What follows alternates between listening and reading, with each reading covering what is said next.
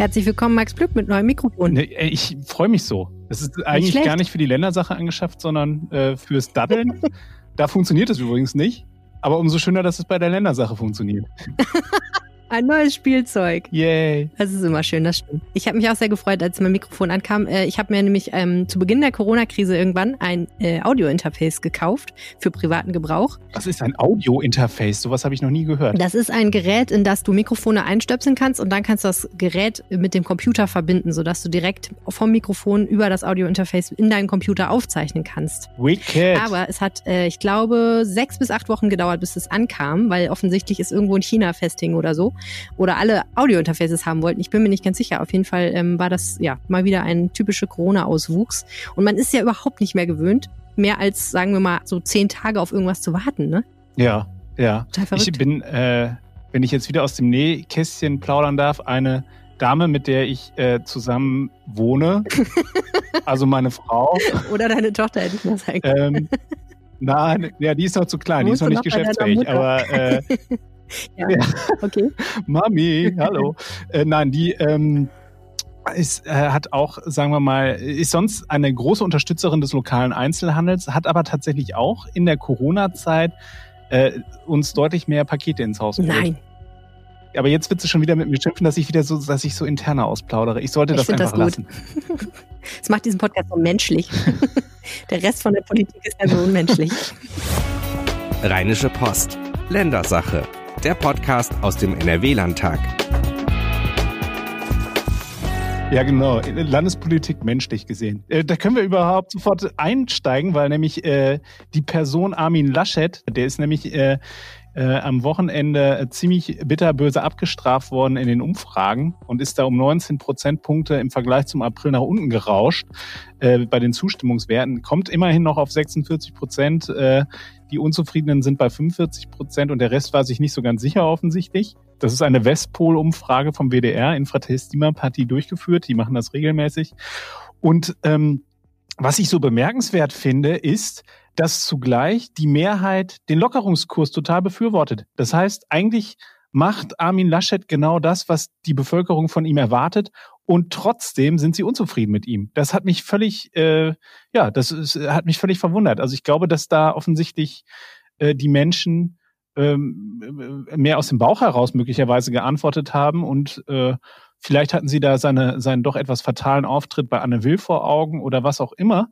Äh, oder auch, ja, aber das ist äh, doch schon so lange her. Meinst du wirklich, dass die Leute das heute noch so auf dem Schirm haben? Ich meine, ja, du vielleicht andere normale Menschen?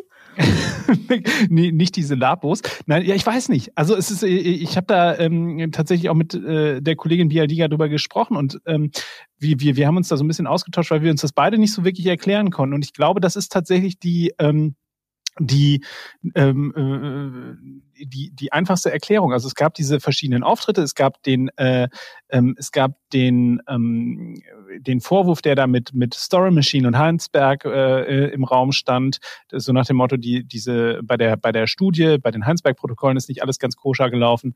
Und das hat sich offensichtlich ähm, auf seine Beliebtheitswerte ausgewirkt. Denn an sich ähm, sind die NRW-Bürger total zufrieden und freuen sich, dass es endlich wieder losgeht. Darf ich mal eine Gegenthese in den Raum werfen? Jetzt bin ich total gespannt. Also, ihr habt ja geschrieben, NRW-Ministerpräsident Laschet bricht in der Wählergunst ein, ne? Ja. Jetzt muss ich aber sagen, 46 Prozent sind in der heutigen Zeit doch nicht einbrechen, oder? Naja, die, die, die, die Frage, ist, die, die, die Frage ist immer, wo komme ich her? Vorher ja, waren, genau. vorher waren jetzt 65 meine Theorie. Jetzt kommt meine geniale Theorie. 65 Prozent sind doch auch außerirdisch viel, oder?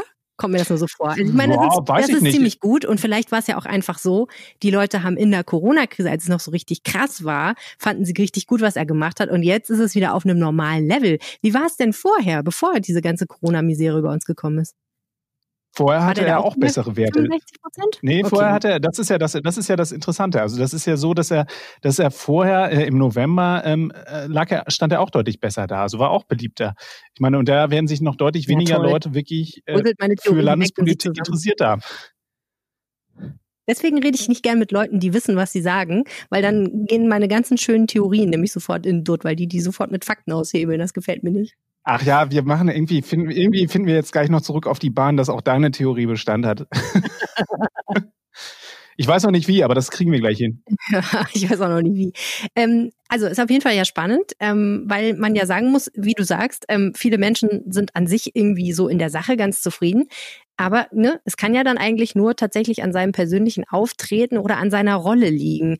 Ähm, manchmal ist es ja auch so, dass solche Werte beeinflusst werden von dem, der da noch so rumspringt. Gibt es denn irgendwelche anderen Personalien, die noch was damit zu tun haben könnten? Vielleicht hat ihn ja irgendwer äh, sogar überstrahlt in dieser Krise, aber da fällt mir in Nordrhein-Westfalen jetzt auch nicht so richtig jemand ein. Nö, und das liegt ja auch so ein bisschen daran, ähm, äh, also diese Theorie, die äh, halte ich übrigens für sehr schlüssig, die du da gerade in den Raum stellst, ähm, die äh, ja das sagen. liegt einfach daran, dass äh, der Laschet sich ja auch äh, für ähm, höhere Ämter hier ähm, in Stellung bringt und ähm, konkurriert mit, ähm, äh, mit Markus Söder um äh, die mögliche Kanzlerschaft. Obwohl natürlich, das ist auch ganz schön, der äh, Armin Laschet wird natürlich auch nicht müde darauf hinzuweisen, dass Markus Söder ja gesagt hat, er habe gar keine Ambitionen auf das Kanzleramt, obwohl ihm das äh, so richtig auch keiner glauben mag. Ich glaube, mhm. Herr Söder äh, würde sich jetzt nicht wehren, wenn er denn die Möglichkeit hätte, ins Kanzleramt, äh, ins Kanzleramt einzuziehen. Mhm. Was ein bisschen durch die Hintertür quasi schon fast wäre, ne? Also nicht so richtig dem Wettbewerb gestellt, aber doch irgendwie dann am Ende da gelandet. Wäre auch spannend. Naja, der Wettbewerb geht sich ja, äh, dreht sich ja in erster Linie um den Vorsitz der CDU. Also das ist, äh, dass sich Herr Söder jetzt nicht um den CDU-Parteivorsitz bewirbt, das äh, liegt, glaube ich, in der Natur der Sache. Aber tatsächlich ist es auch so, das hat, äh, hat ja Armin Laschet am Wochenende nochmal in einem bemerkenswerten Interview mit der Welt am Sonntag auch nochmal unterstrichen. Äh, der sagt schon ganz klar, die äh, die CDU ähm, hat das Anrecht, äh, über den, den Kanzlerkandidaten zu entscheiden. Und sie, äh, da ist, glaube ich, wenig Interpretationsspielraum drin, wen er denn damit meint. Mhm. Ähm, äh, was interessant fand ich auch nochmal, dass, dass Armin Laschet ja dann nochmal sehr deutlich gesagt hat, dass er aber doch tatsächlich ähm, Lust hat, Kanzler zu sein, ne? Und vor allen Dingen auch noch immer CDU-Chef. Ja, ja, ich, äh, was ich sehr empfehlen kann, ist, ähm, oh Gott, jetzt mache ich hier immer Werbung für andere Zeitungen, aber ähm, äh, im Süddeutschen Magazin gibt's ja diese wunderbare äh, Rubrik Sagen Sie jetzt nichts.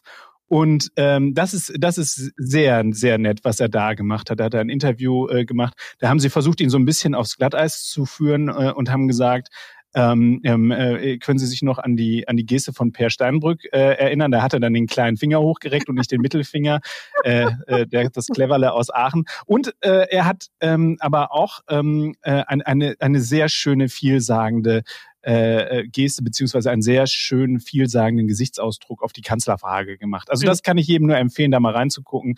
Äh, schönen Gruß an die Kollegen vom Süddeutsche Magazin. Wenn Sie uns hören. Ähm, du kennst ja Armin Laschet auch ein bisschen aus dem persönlichen Gespräch. Würdest du denn sagen, dass ihn das sehr interessiert, wie seine Umfragewerte sind? Oder ist er eher jemand, der sagt, ach, äh, am Ende zählt dann doch, äh, der, dann doch äh, der Wahlsonntag oder wie auch immer? Also genau mit dieser Argumentation würde er sich da, äh, auf, wenn man ihm diese Frage stellen würde, on the record würde er sich da, da äh, genau so rausfinden, weil äh, äh, tatsächlich äh, wird noch relativ viel äh, Wasser den Rhein runter äh, laufen, bis wir dann im Dezember überhaupt erst darüber reden, ähm, wie es denn mit dem CDU-Vorsitz weitergeht. Ähm, aber ähm, ich ähm, glaube, dass, dass kein Politiker frei davon ist, ähm, äh, mal auf die Umfragewerte zu schielen und ähm, und insofern glaube ich schon, dass er das sehr aufmerksam zur Kenntnis nimmt. Ich meine, der kriegt ja auch von seinem, von seinem äh, Beraterstab, kriegt er diese Umfragen natürlich auch vorgelegt und äh, äh, weiß ganz genau, äh, wie da sozusagen der Hase läuft.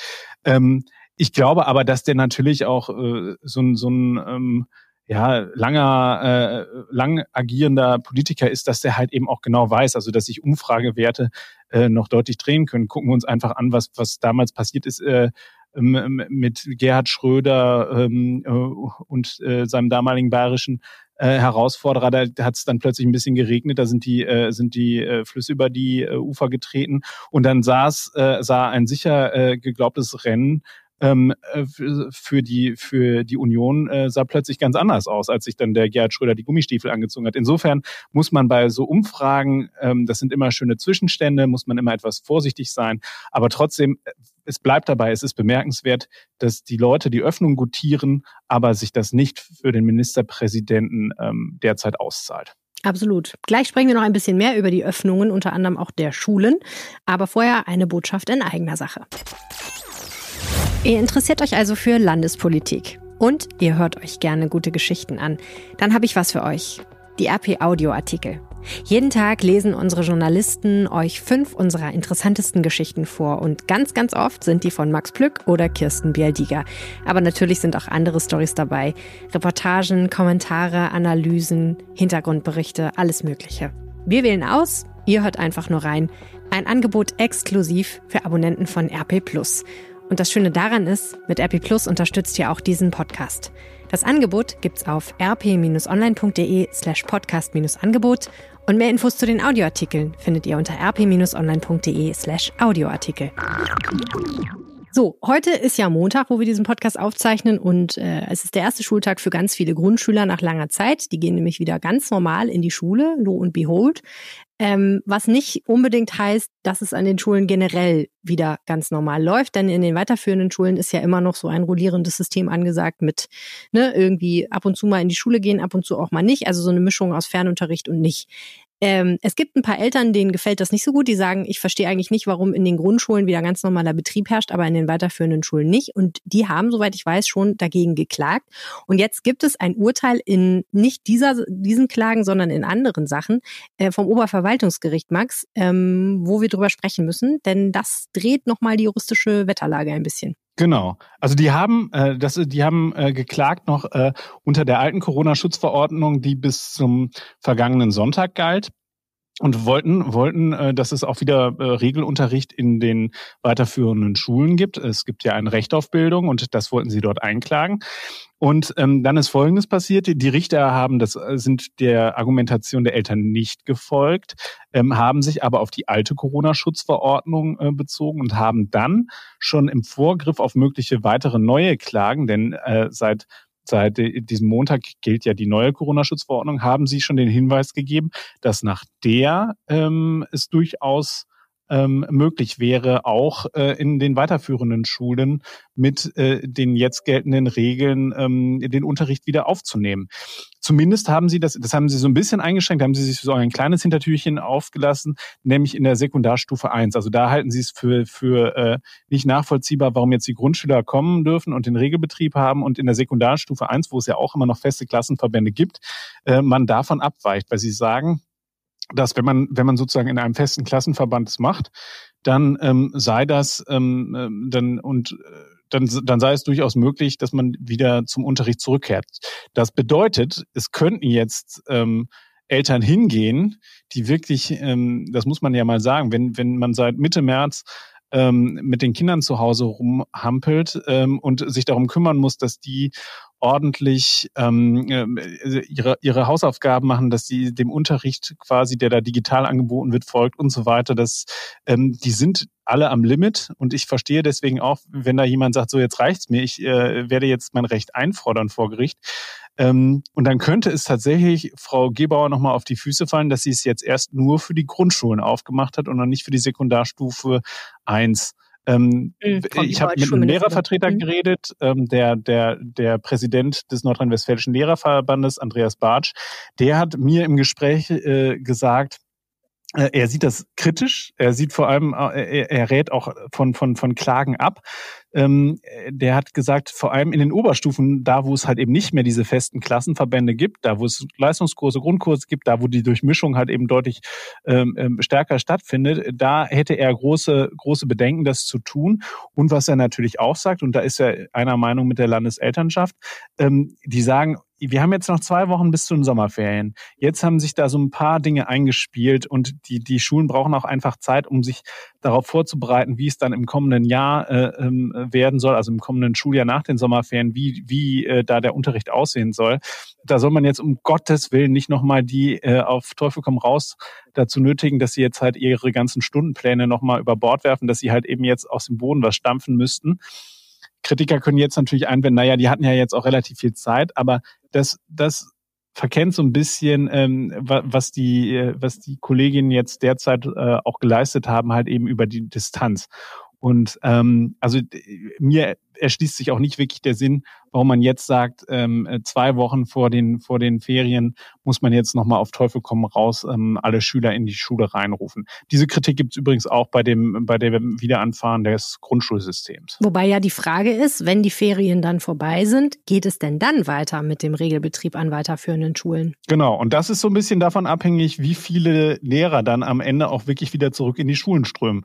Da sagt der, ähm, der ähm, Lehrerverbandspräsident Bartsch, ähm, er rechnet damit, dass 20 bis 30 Prozent der, äh, der Lehrer ähm, wegen, wegen ihrer Zugehörigkeit zur Risikogruppe nicht wieder in den Präsenzunterricht wechseln. Das ist natürlich eine Wahnsinnszahl. Wenn wir uns vorstellen, äh, wir müssten jetzt nur noch mit, ähm, mit 70 Prozent der, äh, der RP-Belegschaft äh, die Zeitung machen und die online bespielen und Podcasts machen, dann wäre das schon, also sagen wir mal, ein Einschnitt und dann äh, ist das, da muss man sich auch überlegen, ob man sozusagen dann auch mal ein bisschen zurückfährt. Und so ist es dann halt eben auch an den Schulen. Und dort ähm, ist dann seine Prognose, dass er sagt, wir werden zu einem System kommen, das zur Hälfte aus Präsenzunterricht stattfindet und zur anderen, äh, zur anderen Hälfte dann eben aus diesem sogenannten Fernunterricht. Die wollen nicht von, von diesem äh, Heimunterricht reden, weil dann ist man nämlich schnell bei diesen, bei diesen verkappten, äh, äh bei diesen etwas durchgeknallten Leuten, die dann halt eben zu Hause dieses Homeschooling betreiben wollen. Also die, Fernunterricht heißt also dann per per digital äh, äh, Bildschirm, per, per, per Tablet und, und was weiß ich oder am Computer ähm, dann äh, dort die Aufgaben machen und so weiter. Dafür, und das fand ich dann auch wiederum interessant, sagte er, müssten allerdings die Schulträger jetzt mal aus dem Knick kommen und müssten jetzt mal anfangen, die Mittel, die die Landesregierung dafür zur Verfügung gestellt hat, auch abrufen. Eine Milliarde Euro sind dafür zur Verfügung gestellt worden. Bislang haben nur knapp 30 Prozent überhaupt diese Mittel angefordert. Da muss man sich auch mal fragen, was da irgendwie denn das Problem sein soll. Mhm. Aber so gesehen kann man natürlich ein Stück weit verstehen, dass Eltern sagen, okay, also kann ja sein, dass es jetzt nicht mehr lange hin ist zu den Ferien, aber auf der anderen Seite weiß ich auch nicht, wie es weitergeht nach den Ferien. Und wenn mir die Situation jetzt echt nicht gefällt und ich finde, das ist nicht richtig so, dann ist so eine Klage natürlich, wenn man sozusagen die Mittel und die Fähigkeit dazu hat, der naheliegende Weg. Ne? Aber die Frage ist, ob man dann, äh, ob man dann jetzt klagen sollte, um, um, ähm, äh, um jetzt noch auf Teufel komm raus, die zwei Wochen vorher halt eben die Leute in die, in die Schulen zu rufen. Also ich glaube, dass, dass wir äh, gut beraten sind, dass wir ähm, mit einem ordentlichen Konzept ins neue Schuljahr äh, reinstarten, dass wir auch uns bis dahin Gedanken machen müssen, beziehungsweise dass sich äh, dass die, die Landesregierung ähm, in, im, im Austausch mit den, ähm, mit den Schulträgern Gedanken darüber machen muss, wie möglicherweise ähm, liegen gebliebenes Wissen äh, nachgeholt werden kann, also wie man diese Lücke schließen kann. Äh, da müssen Konzepte her, die müssen jetzt schnell her. Ähm, da und aber die, die Zeit muss man sich natürlich tatsächlich auch dafür nehmen. Also das ist nicht irgendwie was, was man sich mal eben kurz so aus der Rippe rausschälen kann.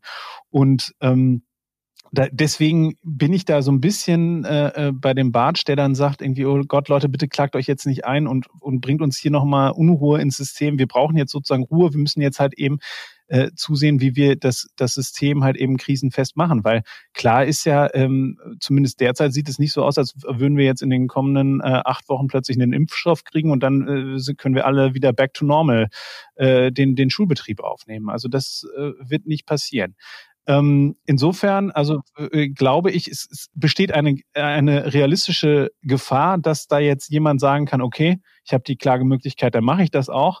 Äh, nur man muss eigentlich an alle appellieren, Leute, macht es nicht. Äh, wir müssen jetzt zusehen, dass wir wieder zur Normalität kommen. Bin ich voll dafür, aber ich glaube, Corona hat uns auch nochmal gezeigt, dass wenn die Leute etwas haben, wogegen sie klagen können, dann werden sie das auch tun. Und dann ist es so ein bisschen äh, an den Gerichten, da der ganze Sache hoffentlich in irgendeiner Form nach Möglichkeit einen sinnvollen Riegel vorzuschieben, falls das geht. Wobei ich jetzt, äh, wobei ich festgestellt habe übrigens, dass, dass neulich der ähm, ähm, bei der Klage gegen eine gegen die Kommunalwahl hat ähm, eine äh, Partei ihre Klage zurückgezogen. Die haben nämlich gesagt, so okay, jetzt mit der neuen mit der neuen Corona-Schutzverordnung äh, können wir auch wieder ähm, die Veranstaltungen irgendwie sauberer äh, abhalten. Das ist alles jetzt äh, ist jetzt alles einfacher möglich. Dann müssen wir auch nicht mehr klagen. Also die Leute sind doch lernfähig. Ja, ach, also wie immer, prinzipiell ist es ja auch erstmal gut und richtig, dass das überhaupt alles geht. Ne? Also, dass du in Deutschland den Rechtsweg beschreiten kannst, ist ja eine super Sache.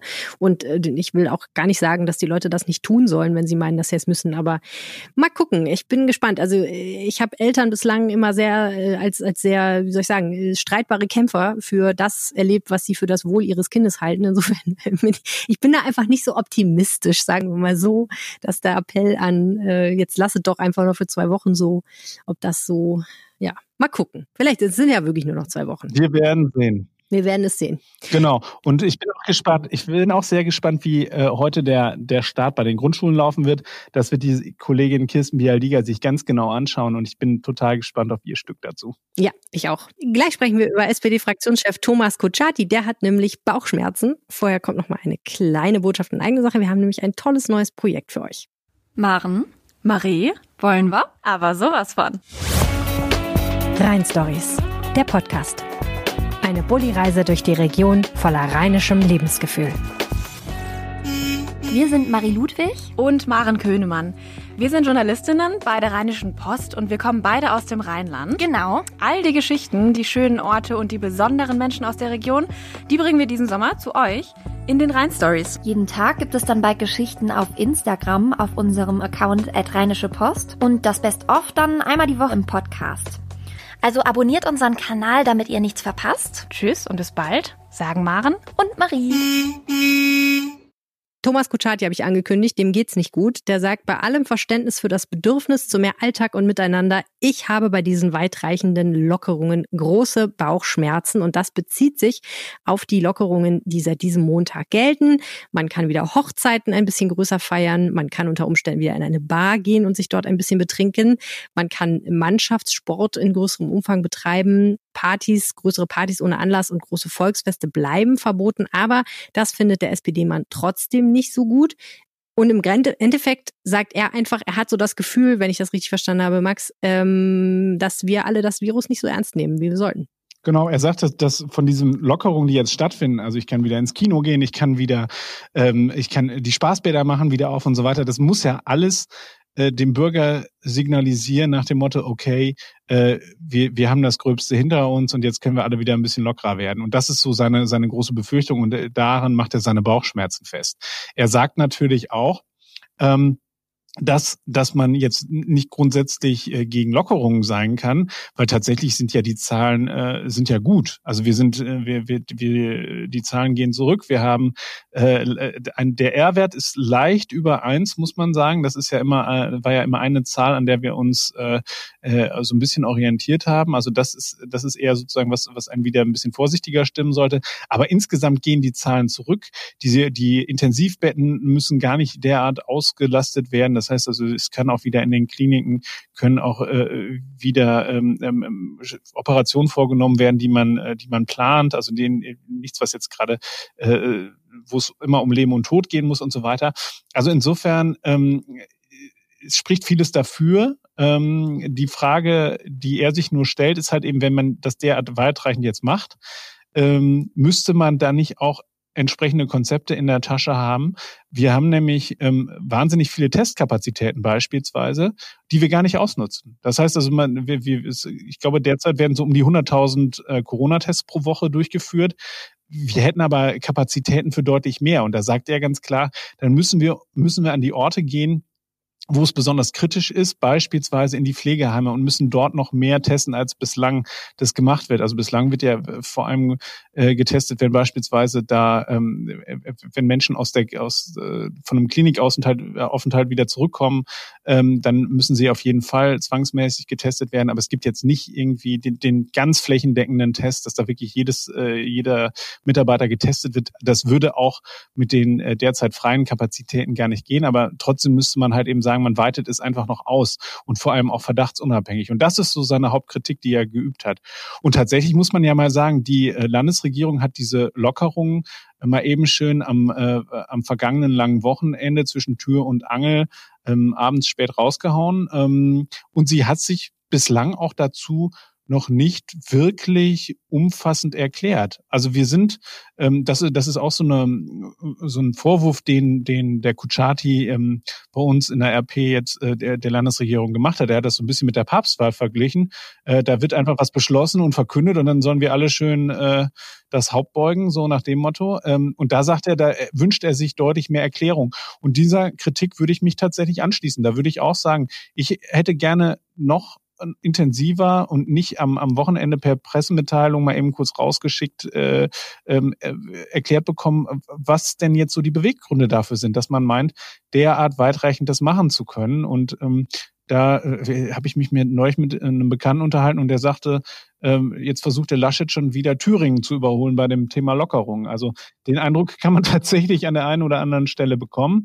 Ähm, äh, ähm, und es ist natürlich, es bleibt bei dem Problem, dass wir von Bundesland zu Bundesland jetzt unterschiedliche Regelungen haben. Wenn ich, wenn ich meine äh, Bekannten in, in Schleswig-Holstein besuchen will, dann muss ich mich vorher genau informieren, welche Regelungen gelten da und so weiter. Und da hätte man sagen müssen, ähm, man, äh, da hätte, hätten die Länder sich einfach doch deutlich besser abstimmen müssen. Was ich ja gut finde, ist ja, dass man sagt, man schaut sich, man geht wirklich jetzt ins Klein-Klein und schaut, wie ist die äh, Infekt wie ist das Infektionsgeschehen auf Landkreisebene und wenn es da Ausbrüche gibt, dann können wir da gezielt reingehen. Das halte ich für sinnvoll. Aber ich hätte dann gesagt, dann hätte man insgesamt auch versuchen sollen, zwischen den Ministerpräsidenten ähm, da Absprachen zu finden, äh, da, dass man zumindest eine, eine große Linie äh, im, im Gleichschritt verfolgt. Das ist nicht geschehen. Und das wird ins, uns besonders in dieser Woche auch nochmal begleiten, denn am Mittwoch treffen sich erstmals die äh, Regierungschefs der Länder mit der Kanzlerin zur MPK in ähm, in Berlin und diesmal auch wieder mit Präsenz. Also bislang waren das ja immer die schönen hm. Videoschalten und dann Ach, danach. Ministerpräsidentenkonferenz äh, live und vor genau. Das da, da, bin ich sehr gespannt, cool. was dabei rumkommen wird. Das werde ich äh, in dieser Woche aufmerksam verfolgen und ähm, ja, das ist spannend. Genau, und wir Fall. werden jetzt die Infektionszahlen ordentlich im Blick halten, was jetzt nach der nächsten Lockerungsorgie ähm, hier passieren wird. Ja, ein Hinweis dazu, was mir gerade nochmal eingefallen ist, was ich auch schon wieder verdrängt hatte. Wir wissen ja erstmal überhaupt erst in zwei Wochen, was jetzt die Lockerungen, die jetzt kommen, mit uns gemacht haben. Ne? Das darf man ja auch immer nicht vergessen. Das klingt immer so gut. Wir gucken schön ortsnah und ne, wenn da irgendwo was ausbricht, dann machen wir da wieder dicht und so. Aber das wissen wir halt immer erst mit einer relativ großen zeitlichen Verzögerung wegen der Inkubationszeit und eben diesen Testkapazitäten. Also ich äh, muss sagen, manchmal denke ich mir, ja, wir, wir gehen da alle jetzt so ein bisschen laissez-faire tatsächlich damit um und sind froh, dass das Schlimmste vorbei ist und glauben, wir haben es alles überstanden. Und ja, ich will da nicht immer die Cassandra-Ruferin sein, aber manchmal habe ich ein bisschen Sorge. Auf der anderen Seite denke ich mir, es ist Herrn Kuchati ja unbenommen. Nächste Woche ist, glaube ich, wieder Plenum im Landtag, da eine aktuelle Stunde zu äh, fordern oder irgendwie mal nachzufragen und das dann nochmal zu diskutieren, was da jetzt an diesem Montag eingetreten ist. Ne? Und das werden sie auch tun. Also sie werden mhm. die, die Landesregierung da nicht aus der Verantwortung lassen. Das ist, und es ist ja im Endeffekt auch nicht nur die SPD. Ähm, ich habe mit dem gesundheitspolitischen Sprecher der Grünen gesprochen, mit Merdat Mostofizade, und der hat mir auch ganz klar gesagt, was er nicht versteht, ist beispielsweise bei diesen, bei diesen Feiern im privaten Umfeld. Ähm, da hätte es doch auch Zwischenschritte gegeben, dass man sagt, irgendwie, äh, man, man geht vielleicht jetzt erstmal auf, auf 20 Leute hoch oder so. Warum muss man gleich sozusagen so große Schritte vollziehen? Ähm, da, dass man da mit einer gewissen Sensibilität rangeht, äh, das finde ich ist auch eine Forderung, die durchaus mal erwägenswert gewesen wäre. Aber gut, das ist äh, die, die auch an dieser, wir können zurückkommen zum Anfang, zu dieser Westpol-Umfrage. Äh, die, die Menschen sind die äh, sind die Schutzmaßnahmen müde. Gestern sagte ein, ein Kumpel zu mir, äh, er hat das Gefühl, dass es so eine Art äh, Katastrophenmüdigkeit gibt. Ähm, hm. Und ich glaube, dass da, damit hatte er durchaus recht. Also das ist, äh, die, die Leute haben keinen Bock mehr und äh, sind jetzt auch in so einem Sheet-Egal-Modus. Und ähm, ich habe das jetzt noch nicht gesehen. Ich bin über die Friedrichstraße gefahren in Düsseldorf und äh, da stand, dann habe ich erst gedacht, was gibt, was ist da denn los? Irgendwie ist da irgendwie ein Unfall passiert oder so? Nee, die Leute standen an in einer ganz, ganz langen Schlange, fast einmal um Block an einem Restaurant. Und in diesem Restaurant, da waren zwar so schöne Plexiglas äh, Wände zwischen den einzelnen Tischen, aber es sah schon so aus, als ob der eine beim anderen auf dem Schoß sitzt. Also es ist, es ist eine Müdigkeit, die Leute haben keinen Bock mehr, die mhm. Leute wollen wieder zurück zur Normalität und ähm, wie du sagst, in zwei Wochen sind wir schlauer. Ende Juni werden wir sehen, äh, ob wir, ob wir alle zu stark auf der Bremse standen und Laschet recht hatte. Vielleicht gehen dann ja auch seine Beliebtheitswerte wieder nach oben, wenn alles so bleibt. Ja, absolut richtig. Ja, ach, und äh, man kann sowieso nicht allen Leuten recht machen. Ich zum Beispiel habe am Samstagabend festgestellt, dass meine Urlaubspläne für dieses Jahr, nämlich mit dem Zelt loszufahren in Deutschland, absolut unmöglich zu durchzuführen sind, weil was ich nicht bedacht hatte war, du kannst zwar campen in Deutschland, aber nicht mit einem Zelt. In den allermeisten Bundesländern sind die Sanitäranlagen geschlossen und du darfst nur auf dem Campingplatz, wenn du selbst deine Sanitäranlagen mitbringst, sprich in einem Wohnmobil oder sowas ähnlichem unterwegs bist. Sonst hast du leider verloren. In Nordrhein-Westfalen darf man zelten, aber in allen anderen Bundesländern so ungefähr eher nicht. Und ich bin mal sehr gespannt, ob ich noch eine Ferienwohnung finde. Eine Kiste Wasser in, in, den Anhänger vom Fahrrad und, und eine Bettpfanne dazu, dann muss das doch auch funktionieren. Ja, genau, so sieht's aus. Olfaktorisch nachher etwas schwierig, aber. Ja, eben, ich meine, keine Ahnung, irgendwie, ja, duschen mit einem Schluck Mineralwasser, mm. ja, klar, könnte ich machen, sicher. Und alles über alles andere breiten wir jetzt mal die Decke des Schweigens. Vielen Dank für diese Anregung, Max Blüm. Wer weitere schöne Urlaubstipps von mir haben will, immer gerne. Ja, genau. Max unterstrich Glück at Twitter oder irgendwie sowas. Das war die Ländersache für diese Woche. Herzlichen Dank fürs Zuhören. Ihr hört uns nächste Woche wieder und wenn ihr uns in der Zwischenzeit was sagen wollt, schreibt uns eine Mail an ländersache.rheinische-post.de oder ihr könnt versuchen, Max auf, auf Twitter zu finden. Es ist nicht ganz einfach, aber es gibt ihn. Also einfach nach Max Glück suchen oder Helene Pawlitzki, dann findet ihr mich. Äh, ja, ich würde sagen, alles Gute, ne? Tschö. Danke, mach's gut. Tschüss. Mehr bei uns im Netz www.rp-online.de